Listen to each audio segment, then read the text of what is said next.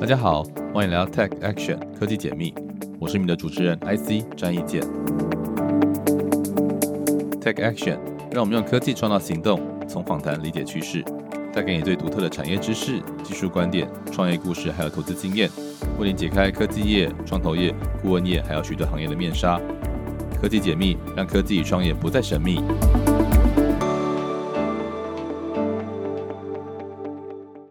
各位听众，大家好，我是 IC，这是科技解密 Tech Action。那我们今天呢，非常高兴的邀请到台湾人工智慧学校的校务长哈，Richie 蔡明顺。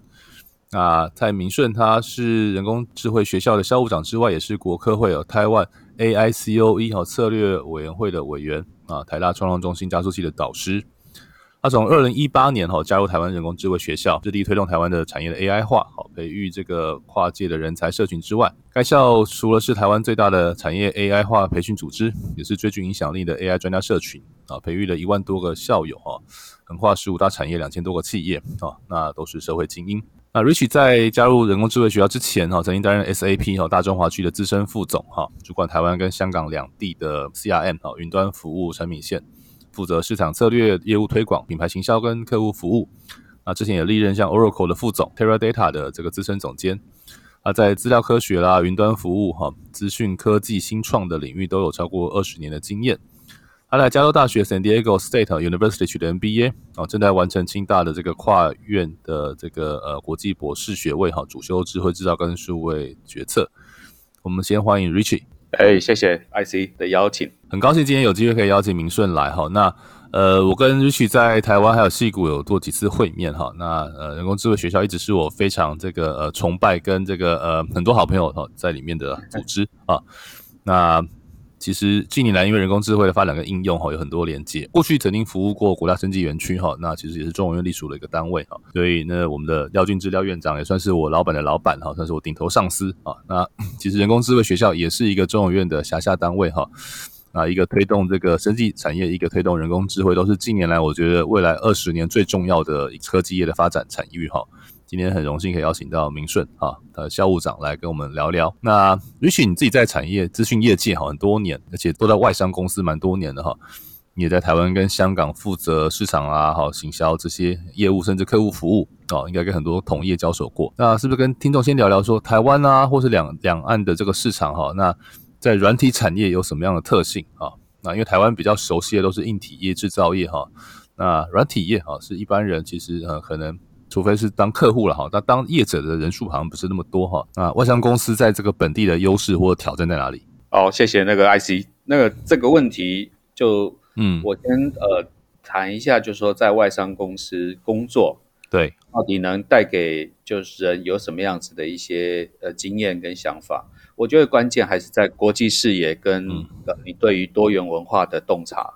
那这个经验其实我觉得，尤其是在软体。呃，公司或者是你要进入自通讯产业，呃，你需要有一些策略思维跟怎么解决问题。那这方面其实外商的训练跟他的给你的舞台，还有看的视野，我是觉得都确实相较于这个本地企业是有一定的高度跟影响力。那再来回到就是说，从我过去的经验，事实上我其实都是在 enterprise software。居多，呃，我在上个工作是在 SAP，呃，德国也是全世界最大的 ERP 公司，在上个工作在甲骨文，哦，它是资料库，呃，延伸出来的一个科技巨擘。那呃，在上一个工作就是全世界最大的 Data Warehouse Company，大家听的啤酒尿布，嗯，那个原始的故事，事实上就是 Teradata，哦，在帮沃尔玛，哦，对对对对对，对，好，那那那。我就来谈谈说我在工作上，在香港、台湾，还有几个在 China 的一些经验哈。呃，虽然现在这个整个地缘政治或国际局势改变了，不过我们这一代人大概在过去这十一二十年培养的外商经理人，有一些可能已经退休了，但有一些还在线上。那有一些呃，现在正在负责呃比较重要的这个台湾或者是两岸三地的一些科技发展。我觉得先谈一下这个相同性啊，因为两岸的软体本身来讲，呃，在这个成熟度或市场特性来讲，毕竟是同文同种，所以它确实有一些地理、历史文化的相近性。然后我们用的语言跟对于呃，尤其是这个文化上面的沟通，台湾当然走的稍微早，但是市场量体不够。对，所以我们这些软体的呃从业人员，其实在台湾历练好，比较像是一个在 lab，好一个谁 test market，嗯，完之后就进入到一个大池子去做历练。好，对，这个是我呃第一个我提一下说，就是到底那当时的人才上面的优势。但是因为台湾主要随着两千年进入 WTO 之后，也有很多的 ICT 直通讯啊去大陆去做设厂。所以，我们蛮多呃，台湾过去的第一代经理人是逐水草而居，跟着这些资通讯投资，然后进去把它大陆的整个制造，哦，还有整个市场哦，包含在整个国际呃经营能力这上面，哦，把它 build up 上来。二零一零年之后，外商的经理人在 China 基本上就没有说独特的优势了。那呃，我就来谈一下香港，因为香港本身是一个国际金融中心。对于金融科技啊、零售啊、快消品，它确实是呃是一个国际级的呃市场。那对香港本身它比较独特，是做生意一定要非常懂得法规，因为它是走英国呃做 contract 体系，所以我们在跟香港做生意效率可以很快，可是，在 contract 上面就比较小心。那我大概简单的回答一下这个问题，我总结就是说，如果一个现在的听众。你本身还在外商工作，我认为这个全球化的视野哦，这些经验事实上是可以可以 carry，甚至回来继续帮助台湾或者是您的业主哦，从事这两岸三地的工作，然后更进一步，也许现在南向市场这些经验确实还是很重要的。那如果你本身是准备要进入这个职场，或者是你想要进入呃在外商圈，而不做的并不是呃技术工作。而是想要面对市场，那我觉得以现在这个机遇来讲话，也许呃在思考日本跟东南亚哦这些事情哦，甚至美国经验这方面，也许是一个蛮好的一个机会哦。以上我大概简单的分享。嗯，谢谢 Richie 哈。但现在的这个呃两岸局势啦，中美的情境可能跟五年前、十年前又有点不一样。所以 Richie 算是经历过这个香港在亚洲非常重要的地位，然后还有中国市场崛起的历程哈。那我想，二零一七年可能也是一个蛮重要的转捩点。那你在什么样情况下哈加入人工智慧学校？那这个单位哈，应该很多听众都听过哈，甚至是学员。那不过我还是很期待哈，您跟大家介绍一下人工智慧学校是一个什么样的单位，如何起源，然后这五年有什么样的发展呢？好，二零一七年事实上，呃，人工智慧已经被提出来了。我那时候在外商的时候，大概就有感觉，人工智慧可能会改变整个。软体的生态圈，我也因为这个原因呢，哈，报名了那个第一期的台湾人工智能的经理人班。那也受到这个孔院士还有陈生伟哈陈博士在这个谈到 AI 民主化，呃，希望建立自己问题自己解哦这个观念哦被启发。所以我在上了三次课之后呢，因为当时生伟刚好要担任玉山科技的科技长。所以他希望在学校创立之初，希望有人来帮助营运跟拓展分校。那我刚好跟他有共同认识的朋友，因缘际会，我就呃加入了台湾人工智慧学校。这个机缘呢，我是觉得呃对我来讲是非常难得的，因为人工智慧或者说从事公益这件事情，我本来是打算在外商退休再来做，但是我觉得提早了十五年发生，我觉得对我来讲是一个很难得的这个呃呃呃呃机会。那人工智慧学校二零一八，我们从台北中研院出发，我们开了新竹、台中、台南分校之后，其实我们当时有它的一些急迫性，因为台湾需要有大量的 AI 人才，特别是针对于产业上头，我们讲的产业 AI 化。那我们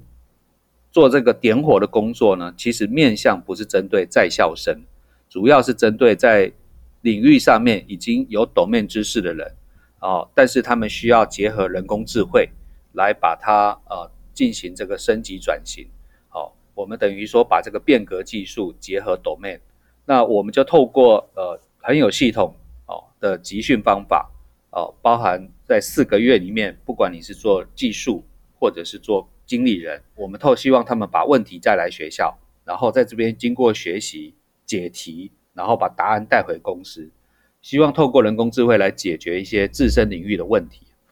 啊，目的当然第一个部分就是希望完成台湾的人才点火哦，不要让人才里面是变成人才荒。好，第二个是产业升级需要一些新的动能，有一些观念需要改变，然后希望能建立一些台湾的技术社群或者是专家社群，然后让这个找不到人才呢，不会是一个成为产官学研在推动上的一个障碍。呃，这个大概就是我们的一个初衷跟进行做的事。那收放为止，台湾人工智慧学校，呃，进行算还算顺利。好，我们完成了一些产业点火工作。那台湾在这个世界的呃竞争里面，在人工智慧上面，我们至少没有掉队。好，还算是在前十五二十个比较先进国家里面，我们有跟上的。对，然后以上我大概就针对这个起源跟我这个加入的初衷，好，做了一点点的分享。哇，所以其实你是第一批的学员，然后变成这个校务校方哈。那对的，这样的机构跟组织是台湾独有，还是其实很多国家也有类似的这样的单位？然后这个国家的这个人工智慧的这个评比怎么进行？有哪些指标啊？I C 这个问题很好。呃，人工智慧下这个模式，从民间建立一个基金会，然后不拿政府任何钱，是透过企业捐助来把产业跟学界。做一个 gap 的米平，这个其实我觉得应该是蛮特别的一个独有的一个模式，独创哈，哎，独创的一个模式。因为这里面必须说真的，呃，要有企业愿意响应，又要有足够的学研资源。好，当然人工智能有一些先得天独厚的地方，比如说我们有中研院，然后我们本身蛮多的呃方的里面，其实在学术界它有一定的影响力，包含我们的校长孔院士。中研院的相关的呃，我们的董事，然后我们认识台青教程，刚好台湾那时候科技部长陈良基在推呃人工智慧，我们有四大 AI 中心，好在后面支持，然后呃中华民国人工智慧学会的老师也是我们蛮重要一个骨干，还有另外清大简正副教授，他的工业工程这个领域结合一些 domain，呃，所以我觉得有天时地利人和。得天独厚的地方。那第二个就是您提到国际评比，事实上，呃，这五年哈，应该这五六年，每年其实上都有一些呃，针对评比。那这个评比有针对于 paper，针对于人才的量，针对于呃，在人工智慧推动的议题，哦，都有一些相关的。比如说 UK，哦，他们就常常有一些报告。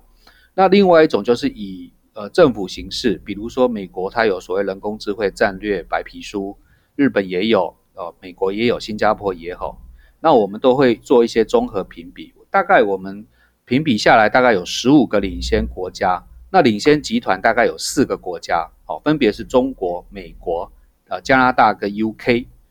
好，那中国、美国大家领先，这个我想大家不意外。呃，UK 本身是因为有 DeepMind，哦，就是这个 AlphaGo 的关系。那加拿大事实上是人工智慧几个大牛级的人物哦，包含 Jeffrey Hinton 啊、亚拉昆啊、Bradjo 啊，这几个其实他们都在呃加拿大，所以加拿大在人工智慧上面来讲算是一个先行者的国家。好，这四个是领先集团，那次集团就主要就是您知道的一些重要的呃先进或是工业大国哦，比如说欧洲的欧盟啊、法国啊、UK 啊、呃德国啊，那。亚洲这边，呃，中日韩哦，就是包含台湾哦、新加坡这几个哦，是这样子来做评比。但是这个评比其实事实上没有特别大的意义，应该是说什么东西在人工智慧整个浪起来之后，你会是比较大的受益者。那我想毫无疑问，这一两年因为算力这件事情，台湾应该是直接受益。不过我必须说，这个层面不是我们原先。的只有期望，只是直接溢注在硬体上面。不过，因为刚好生成式 AI 关系啊，呃，NVIDIA 起来，再加上台积电半导体的优势，然后还有我们资通讯的一些过去的呃供应链的能量啊，台湾目前来讲，在这个硬体软硬整合上面是有它的机会。对，哇，谢谢明顺的很完整的回答哈。这个我们聊到 AI，其实我自己呃第一个印象，其实 AI 不绝对不是一个新名词哈，甚至像两千年的时候有一部很有名的电影就叫 AI 哈，它是讲一个人工智慧的小男孩哈的这个的一个奇幻旅程哈，然后 Steven Spielberg 的电影，我那时候还还写过那个影评哈，然后然后这个印象很深刻哈，所以它不是一个新名词，但是。呃，Chat GPT 啊，Open AI 哈，甚至 Mid Journey 啊，这些呃生成式的应用或者是普及哈，是在过去半年哈，有很快速的进展。那因为你在业界哈，所以我其实蛮好奇哈，对于你们哈，在业界的这个呃这个专业人士来说，你们觉得这样的一个进展哈，是早于你们的期待，还是说其实比你们预期的还要晚一点，还是说刚好在一个 timing 上它就这样爆发？我其实蛮好奇你们的一些观察。这个问题也是最近呃在外面演讲常常被问到的啊，说第一个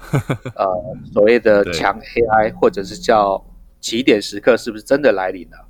第二个就是说那之后呢？好呃发展是不是呃接着会怎么往什么样的发展脉络会下去？首先我觉得生成式 AI 这件事情在去年十一月三十号 ChatGPT 出来之后，它确实是一个很重要的转折点。这个转折点有三个意涵。第一个意涵是，过去我们在谈的是做 AI，好，只要教怎么做 AI。但是今天 ChatGPT 出来之后，人工智慧到一般的民众上都可以使用。我们可能很多会在谈到怎么去用 AI，好这件事。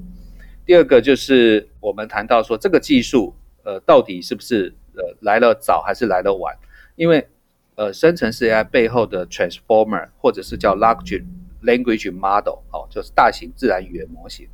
呃，在二零一七年事实上就开始了哦。那但是大家没有想过说，既然去结合了一个 Chatbot 啊，聊天机器人，因为事实上在大型自然语言模型，Google 并没有落后的。事实上，它事实上很多大型语言模型的技术突破，都是它有 Google Brain 跟它的 DeepMind，其实他们都有非常惊人的一些表现。但是没有想过说把它 Chatbot 结合之后，居然会呈现一个这样爆炸式的成长。我想包含 OpenAI 的 Founder，他也始料未及。好，既然是发生这样效果，那我们就回过头来谈说，既然这件事情发生了，我觉得大家会措手不及，会甚至有焦虑的是说，这件事情出来的，大家没有想象，还没有想到说怎么去应应这个冲击跟挑战，比如说工作权。对社会的冲击，甚至会产生摩擦性的失业，就如同工业革命这个历史的角度来看这件事。那这个时候，世界上面一些主要国家就会想说，我们应该来推 AI 的治理，因为这已经开始抵触到人类一些人性跟社会伦理法规，哦，上头需要去做调试。所以这个也是我们现在呃七大工业国在今年的 G7 好，他们有一个广岛协议哦，是一个呃正在进行中的事。那最近你看欧盟也 announce 了人工智慧法好，那包含 UK 自己也跳出来说，他想要成立变成 AI 的资讯治理或者资料治理的一个大国。那这个里面无非就是去应应这个人生成式 AI 的挑战。那再来就是讲到接下来呢？我我先做一个小小的结论，之后我们再来谈这件事情。呃，之后未来这两三年，我认为所有的软体可能都会结合生成式 AI 的一些功能。只要你的东西没有结合生成式 AI，我我觉得可能你就会被列为说它是 Software 一点零。好，那如果是生成式 AI，也许是 Software 二点零或者是三点零，这个 define 没有标准。但是我要讲的就是生成式的功能。未来都会 embedding 在很多 software 里面。好，我们已经看到，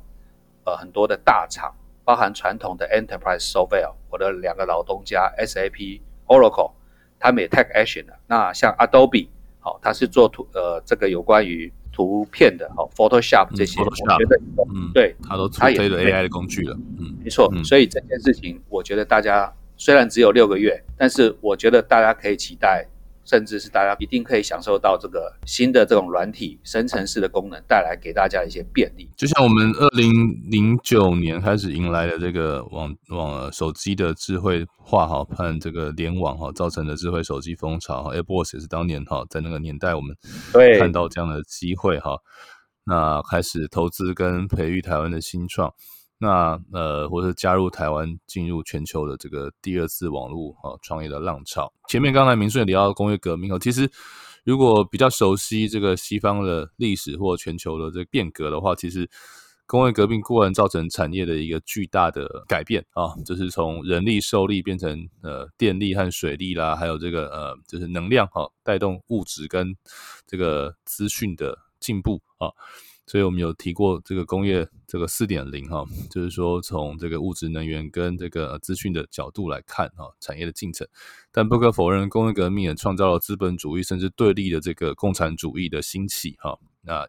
甚至埋下了一二次大战的一些种子了哈，不可否认哈。没错，对，所以所以其实如果从严肃的角度来说，工业革命它不单是产业的事情，它是一个人类历史哈、文明啊，甚至是战争啊的一个核心议题啊。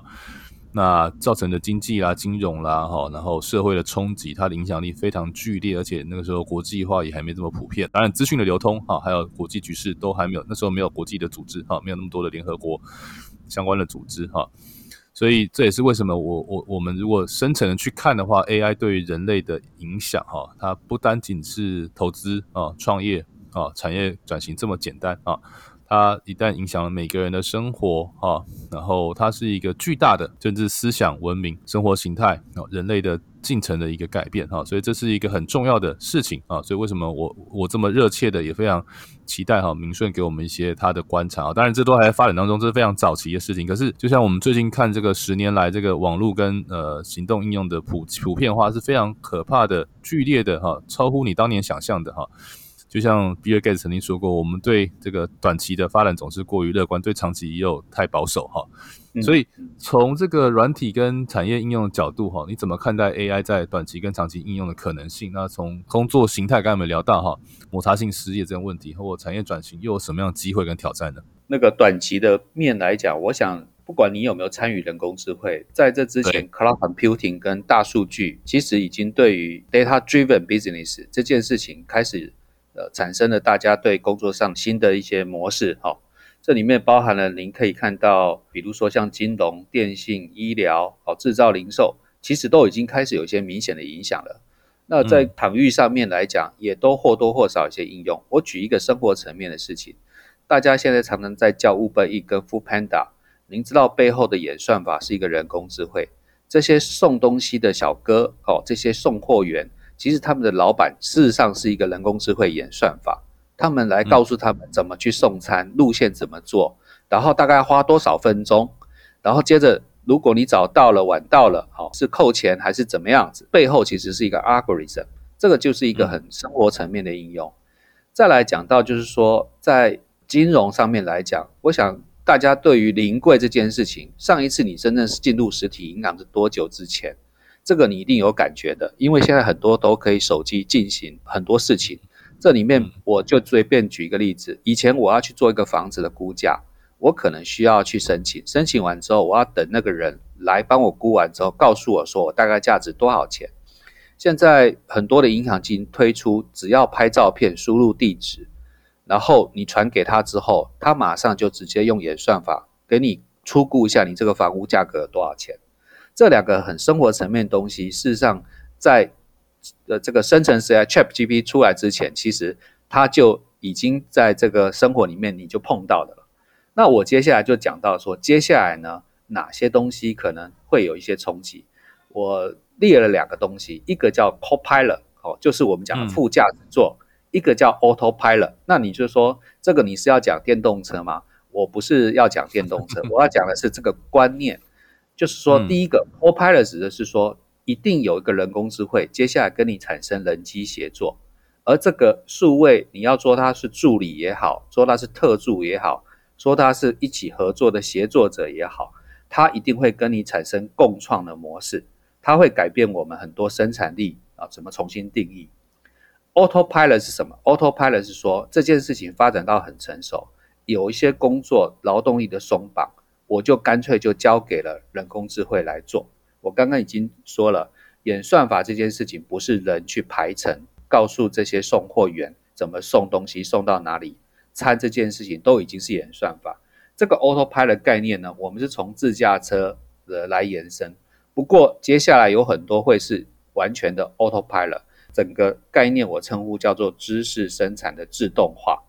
那您可以看到，ChatGPT 本身就是一个知识生产自动化。我们以前从资讯收集，接下来转换成资料，哈，资料要经过整理变资料嘛，资料之后变成知识嘛。这这个东西你会发现到知识这一段之前，它被缩短了，因为 ChatGPT 生成 AI 给你一些虽然不是百分之百的答案，但是足够给你让你作为一些参考。那这个动作其实被缩短之后，你会发现你有更多的时间可以来做更有高价值的事情。那您要不要去善用这个机会，其实就是很关键。那最后我就用两个历史来比喻，刚好也是我最近看电影。哦，去想到了。嗯，我前一阵子看的，这一阵子在看一个德川家康的电影，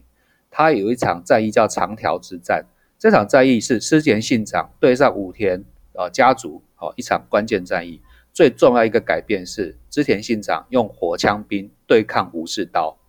这个就是一个降维打击。嗯，明显的降维打击。人工智慧这件事情，现在有很多国家虽然都说尽量不要用在军火工业。但事实上，确实这些大国都清楚，其实人工智慧蛮多会用在未来的军火工业。但是你想象一下，当一台无人机对抗一台直接用人驾驶的飞机的时候，这个损伤成本背后的代价，您从俄乌战争您就可以看到一个非常典型的 demonstration。那用到工业场景呢，也是一样的。当有人可以二十四小时不停顿，而且他是不需要有人介入的，跟你需要做三个班排班，而且需要动用大量劳动力，还找不到人工，那这件事情的呃落差，其实这就是一种降维打击哦。以上我大概简单一下讲一下这这个概概念上面的转换。这不免让我呃想起哈，其实呃我因为在美国哈拜访过特斯拉好的工厂，而且是很早哈，从我从一四年然后一六一八哈，就是它不同的阶段哈，从这个 Model Three 出现之前哈，然后我也拜访过台湾像丰田的制造公司哈，因为那个我有个朋友是这个导入这个 Lean Management 啊，这个丰田式管理的一个顾问哈，所以我也采访过像捷安特哈，全世界最大的自行车制造公司啊，那其实。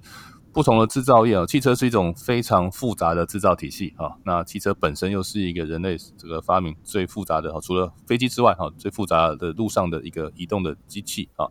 那现在人工智慧加上这个电动变成一个智慧车哈啊，联网的智慧车这件事情啊，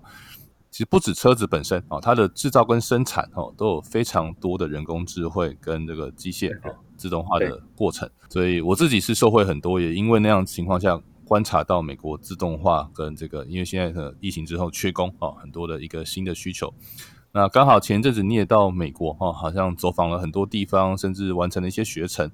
要不跟大家分享一下你去了什么样的地方，拜见了什么样的人，或是见到什么事情，然后又有什么样有趣的学程啊，让你去体验。那跟大家分享一下吧。我其实四五月有一个半月时间在国外，那主要是去了美国跟日本这两个国家。美国时间是比较久，主要原因是因为我到哈佛啊甘乃迪学校有一个课程去上，上的是有关于变革领导。那这个 leadership 的课程，其实我是希望把它结合接下来怎么来分享给我们的台湾经理人，怎么去对应一个人工智慧带来的一个变革，这个变革上面要怎么让它呃扮扮演一个好的 leadership，然后可以让公司可以顺利做转型。这个是我主要的 purpose 了，好，那但是我在这之前跟后，我确实也去了 Stanford，然后我跟 IC 啊在西岸我们也有碰过面，那呃接触的学界、产业、新创，包含到 San Francisco 去 Y Combinator，那也确实见了一些人。那到东岸之后，Boston 它是比较偏生技，然后也到 DC。我也去了马里兰大学啊，见了智慧制造一些呃 T man 啊的学者。我总结就是说，我在看，如果说我能说有几个呃学习到的 key point，我觉得主要第一个就是我们应该学习美国在创新生态系统上一些建设的经验，尤其这个我从 IC 这些接触介绍的人，还有我自己接触到的，在风险投资、创业环境、政策支持上面。这整个完整度跟配套，我认为我们确实还存在一个蛮长的落差，也许十年十五年、二十年，我不知道这个数字怎么样，也许待会 IC 可以也也来补充一下。那第二个就是说，我们跟顶尖学府上面的一些学术交流合作，这个不是去 say hello，或者只是说叫做链接，我觉得应该是要互互相去设共创的研发中心，或者是有一些比较好的一些产学合作，是真的是实体的。那这样子才有办法去让我们在整个学术水平跟教学水平上，能去把它拉近一点点。那再来就是社会层面影响，我觉得美国不全然只有在谈科技层面，他们也在担心之后人工智慧这件事情对于政策跟教育的影响，所以我觉得在社会层面的伦理法规哦，AI 治理也要能跟随进步了哦。那当然这件事情又涉及到经济、政治、地缘，还有很多的社会冲击层面，我觉得未来在整个人工智慧的或者是我们讲科技跟美国或者日本交流上面，不全然只有科技层面，应该是连同社会科学也要一块去思考，因为这毕竟呃是一个人类好像是再一次的工业革命的一个机遇。好，这个是我一些心得。嗯，谢谢 Rich 的分享。那我自己的观察哈，那我当然对人工智能没有这么深刻的理解啊，但是呃，从硬体啦、生机啦、自动化，我们在美国这两年做投资，还有我自己在台湾哈，这个十几年的时间，那西谷也是在我旅居之前有十次的造访经验哈。我觉得其实人才面跟资金面哈，大概有不同的呃阶段的落差哈。那我们的创投就是早期投资哈，天使投资其实是落后的不是太严重哈，但是我们大概比较停在两千年初期跟美国的这个距离哈。那美国的创投后来又穿上了加速器啦、天使俱乐部这些，我们慢慢也都跟上，但是大概有十年的落差啊。那但是法规面，我们在资本市场的法规还有环境，当然这个不是只有台湾落后美国了，全世界可能很多地方，甚至欧洲、日本也都落后美国很多哈。所以呃，我们第一个。不是唯一落后的哈，这个戏谷也不是这个美国全部了哈，美国的东西两岸啊，其他州也不见得都跟加州或戏谷一样哈，戏谷它有独特的环境跟这个文化的优先性哈。那当然戏谷也不是没有问题哈，戏谷这个贫富差距很大哈，然后这个呃新创造成或是这个资本环境造成的一些工程师或是创业者哈，这个特别好的待遇哈，有时候也造成一些其他的问题啊。不过整体来说。人才是另外一个美国独特的优势哈，它很大的磁吸力哈，那包括创业者和投资人哈，都聚集在某些几个呃重要的地方。那呃学术环境啊，跟研究环境这也不用讲哈，美国这个几个名校哈，包括常春藤的名校，还有 Stanford 哈，呃 UC Berkeley 啊这几个学校，长期的吸引啊学者啊，甚至创业啊，这个呃变成从学生变成创业者哈，老师也出来共同创业这些呃机制。啊，那我觉得都是台湾还在学习跟理解的地方哈。当然我们长期在做了哈，台湾也是紧跟美国哈。那但是因为我们有过一段时间的这个人才的锻炼哈，那两千年之后，台湾很多的理工人才留在台湾哈，很多因素了哈，包括中国的市场崛起，台湾本身的电子业的兴起啦，好西进好，然后那时候美美国本身的这个呃大康 bubble 跟两千年零八年金融风暴哈，都造成了一些推力跟拉力的这个效应啊。所以我觉得我们现在在重新连接戏股、重新连接美国、重新连接美国资本跟人才这件事上，其实也正在进行哈。那我觉得明顺的这个走访哈，然后还有他的这个观察，也是我觉得很呼应了我这两年正在看到的一些趋势。那我觉得身为人工智慧学校的校务长哈，那这个学校在台湾的目前定位，还有未来在海外哈，你们有什么样的计划正在进行？那短期跟长期来说，又有什么样的目标跟愿景呢？人工智慧校今年是第六年的了。我们事实上在人才点火的阶段性任务，事实上是有达到里程碑，但不是结束。好，在下一步，其实应该是说，台湾的 AI 应用能不能有更多的落地？第二个就是能不能帮助产业真的从人工智慧里面取得更好的这个竞争力优势？再来就是人才上面来讲，能不能除了本地人才？上面去受贿之外，有没有机会吸引国际人才也愿意来？那这个当然就是人工智能下一步要做的事情。我们是希望能把台湾的强项产业，包含高科技制造、半导体晶片、临床医疗、医材、ICT 的这个设计跟供应链这件事情去结合 AI，然后让我们在这上头是可以变成一个世界中心，好，或者是至少是一个亚太亚洲中心。那所以我们接下来在做的事情哈，包含我们在一些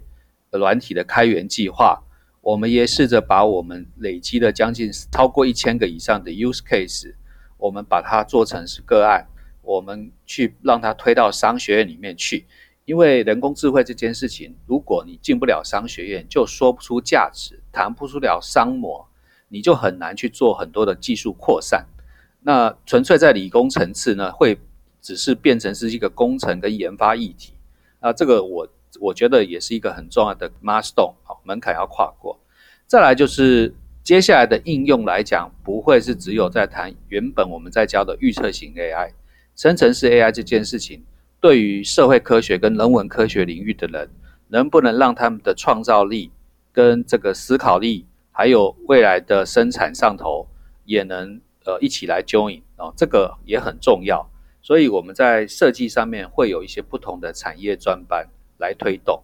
那下一个五年目标，我认为蛮重要，就是不只是不掉队，不让台湾在人工智慧领域掉队，而是我是希望借由现在。人工智慧在大算力时代的优势，台湾能把我们的最现实的吧，我们的 GDP、我们的薪资水平，能不能有有机会再把它往上能翻一翻？我想是最最重要一件事。比如说跨过中所得陷阱，从三万多可以到四万块哦以上，那这个我觉得就功德一件了。好，简单来讲是这样。嗯，的确，因为台湾在人口这个已经迈入这个衰退的这个阶段，老年化人口跟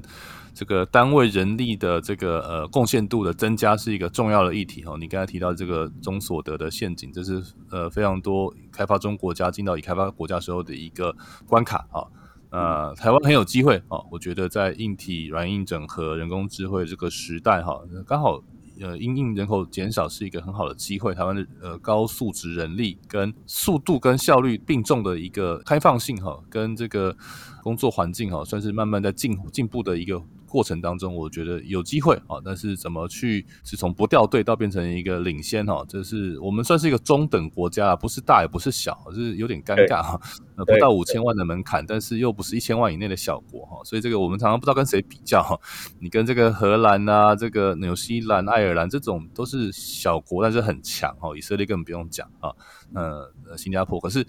大国，我们又不是这种工业大国哈，但是我们的独特性就是在人才的密集度啊，然后这个产业链非常集中啊，全世界找不到台湾一个在五百公里之内哈，可以把所有的软硬体东西打造出来的一个国家。其实很多国家那个光是两个点就是两百公里，很远很远很麻烦哈。台湾五十公里就有一个聚落，这非常厉害哈。对，那我们对于台湾的这个软体哈，你这毕竟是软体工工业出来的，软体产业出来的哈。那如果是新创的个创业者或投资人。如果想进入国际市场，不单是亚洲哈，甚至北美啦哈，全球哈，那你觉得，那你这方北美，然后又有过亚洲市场经验，你有什么样的建议或什么样的观察，可以给大家一些参考呢？我先讲结论哈，我觉得可以分三块来思考。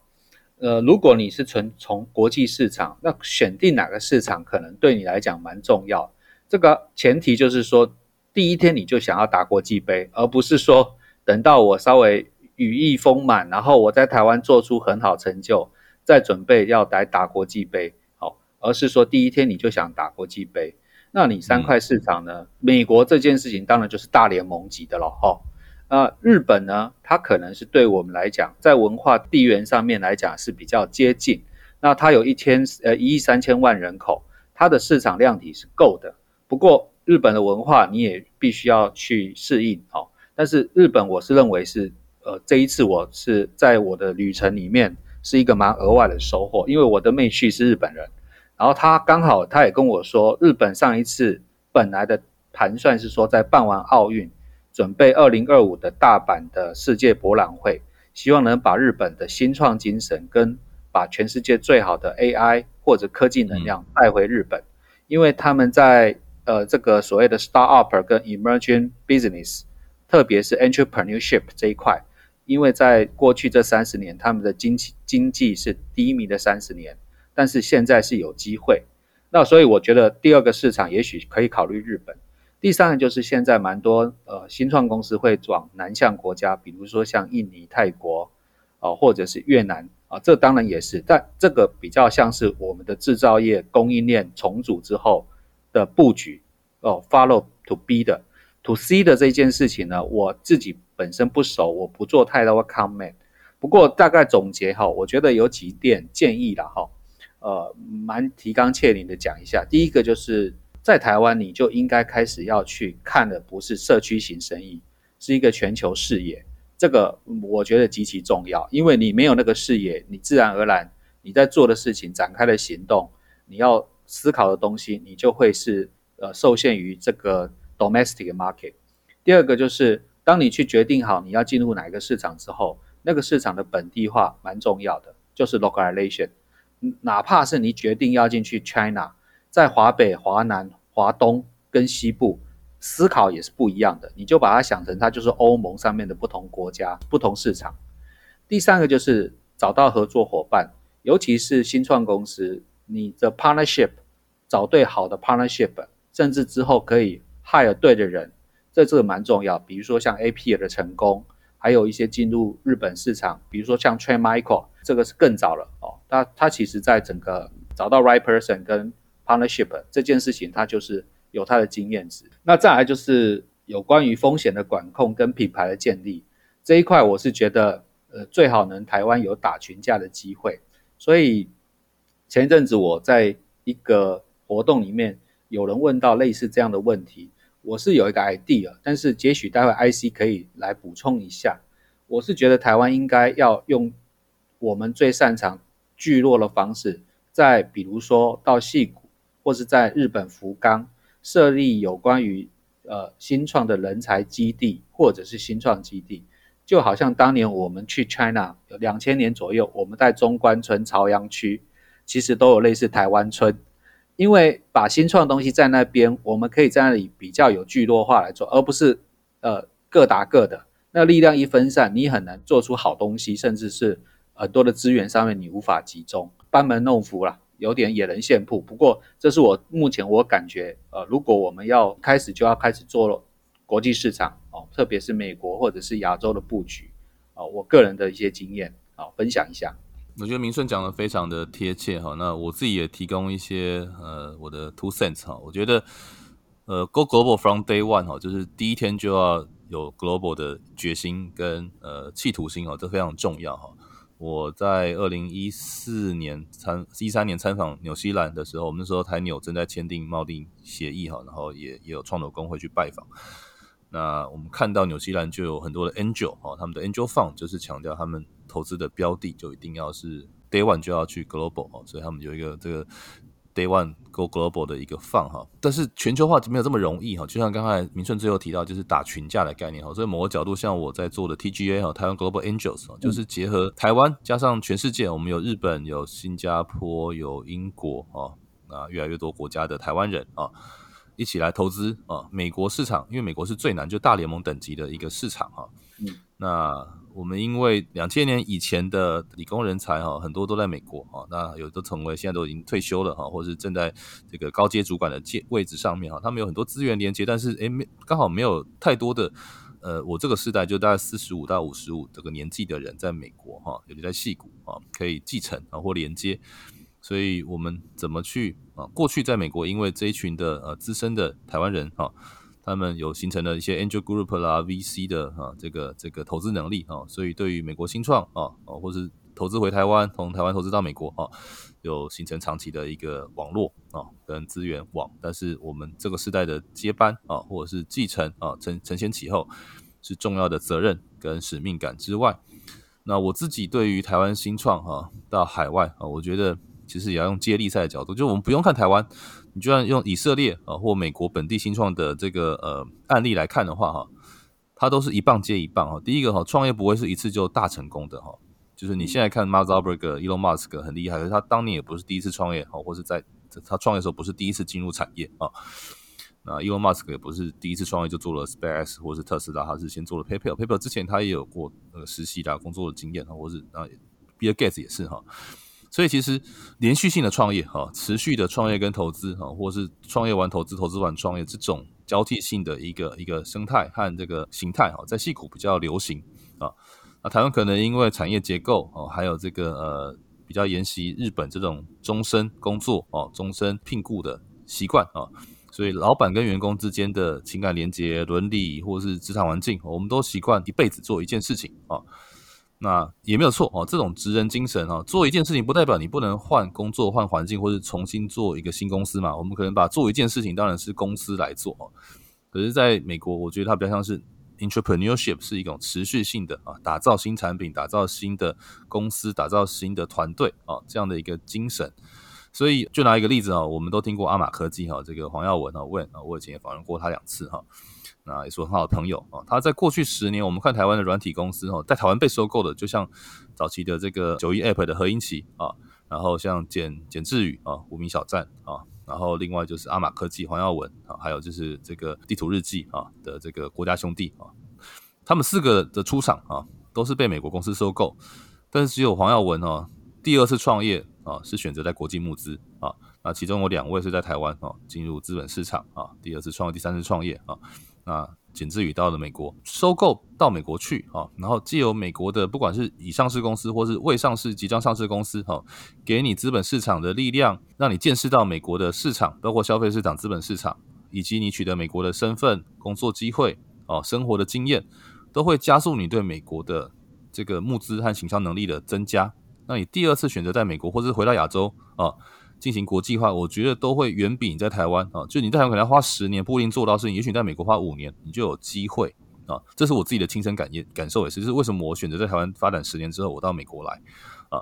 就是我相信在美国五年到十年时间，可以给我在台湾十到二十年不一定有的机会，跟当然这也很挑战啊，成本比较高啊。但如果一件事情花三倍成本，那也许给你十倍的回报哦，那也许值得尝试啊。那所以我觉得，当你选定了，但北就像刚才这个呃继续讲的，北美是难度最高的，也许日本啊是一个比较大的市场，然后难度不见得没有那么高，可是我觉得是对台湾来说哈，第一个时差比较小哈，然后文化比较近哈。那日本也的确处在一个第二次啊，他们要进入一个呃，也不是第二次，很多次了，他们就在过去三十年的这个经济有点泡沫化情况下，现在在寻求这个新的啊契机哈。那我也蛮多朋友现在移民啊，或是投资日本啊，所以我的确觉得，说刚才明顺所讲的哈，就是选择市场很重要。然后，但是我觉得 leverage 啊，那些那些收购的力量，我觉得台湾就是呃，我们做蛮多投资本地的公司在本地上市这件事情哈，我们可以开始思考怎么借由国际的并购、跨国的交易啊，包括技术、包括公司哈被收购啊，然后你取得了国外的公司的资格身份，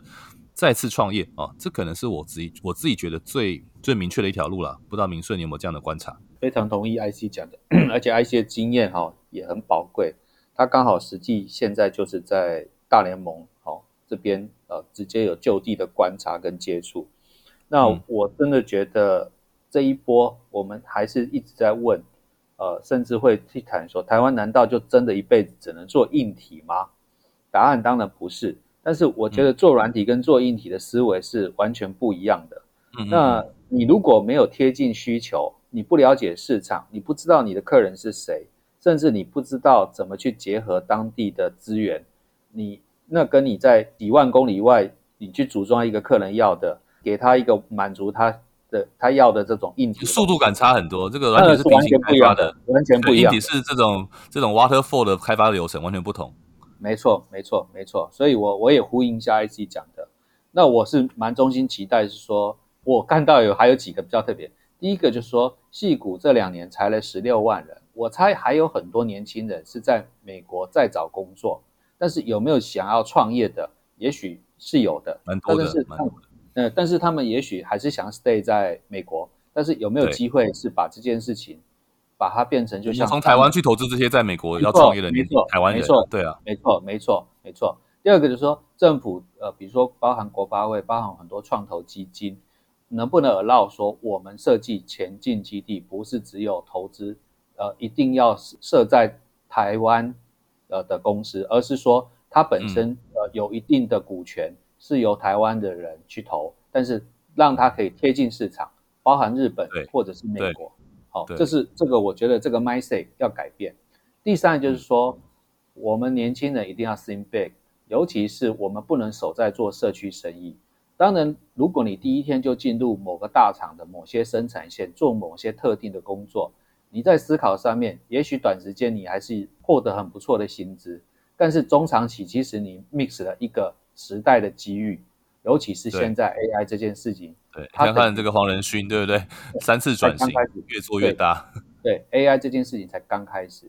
我们正在面对一个人工呃技科技的大航海时代重新来临。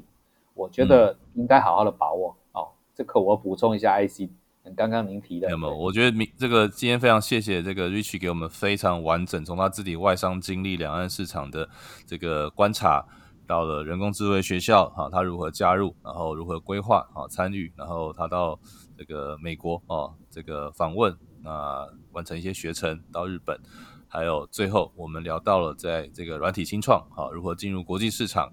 以及在 AI 产业，啊，这个人工智慧对于未来很多工作机会、产业转型跟社会的冲击，啊，这是既严肃但是又令人兴奋的议题，啊，我非常期待以后还有机会跟明顺可以再多聊聊。也欢迎啊，各位听众，如果对于我们今天聊的主题，不管人工智慧、人工智慧学校，或是明顺啊，有任何想了解多一点的地方，都可以在我的 Doctor IC 的粉丝页，或是在科技解密的这个 Apple Podcast 下面留言啊，我们啊尽量来帮你们联系啊。那也希望大家继续收听我们的节目，非常谢谢明顺今天的受访，我们下周再见喽。好，谢谢 IC，谢谢听众朋友，谢谢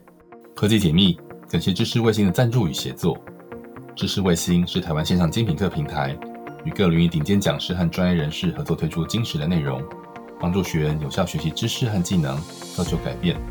透过学习，成为更理想的自己。感谢大家收听 Tech Action 科技解密，每周这个 Pocket 喜欢上上架，也会在 Apple Pocket 下留言，有和每一集来宾五星评价，还有留言回馈。科技解密，我们下次见。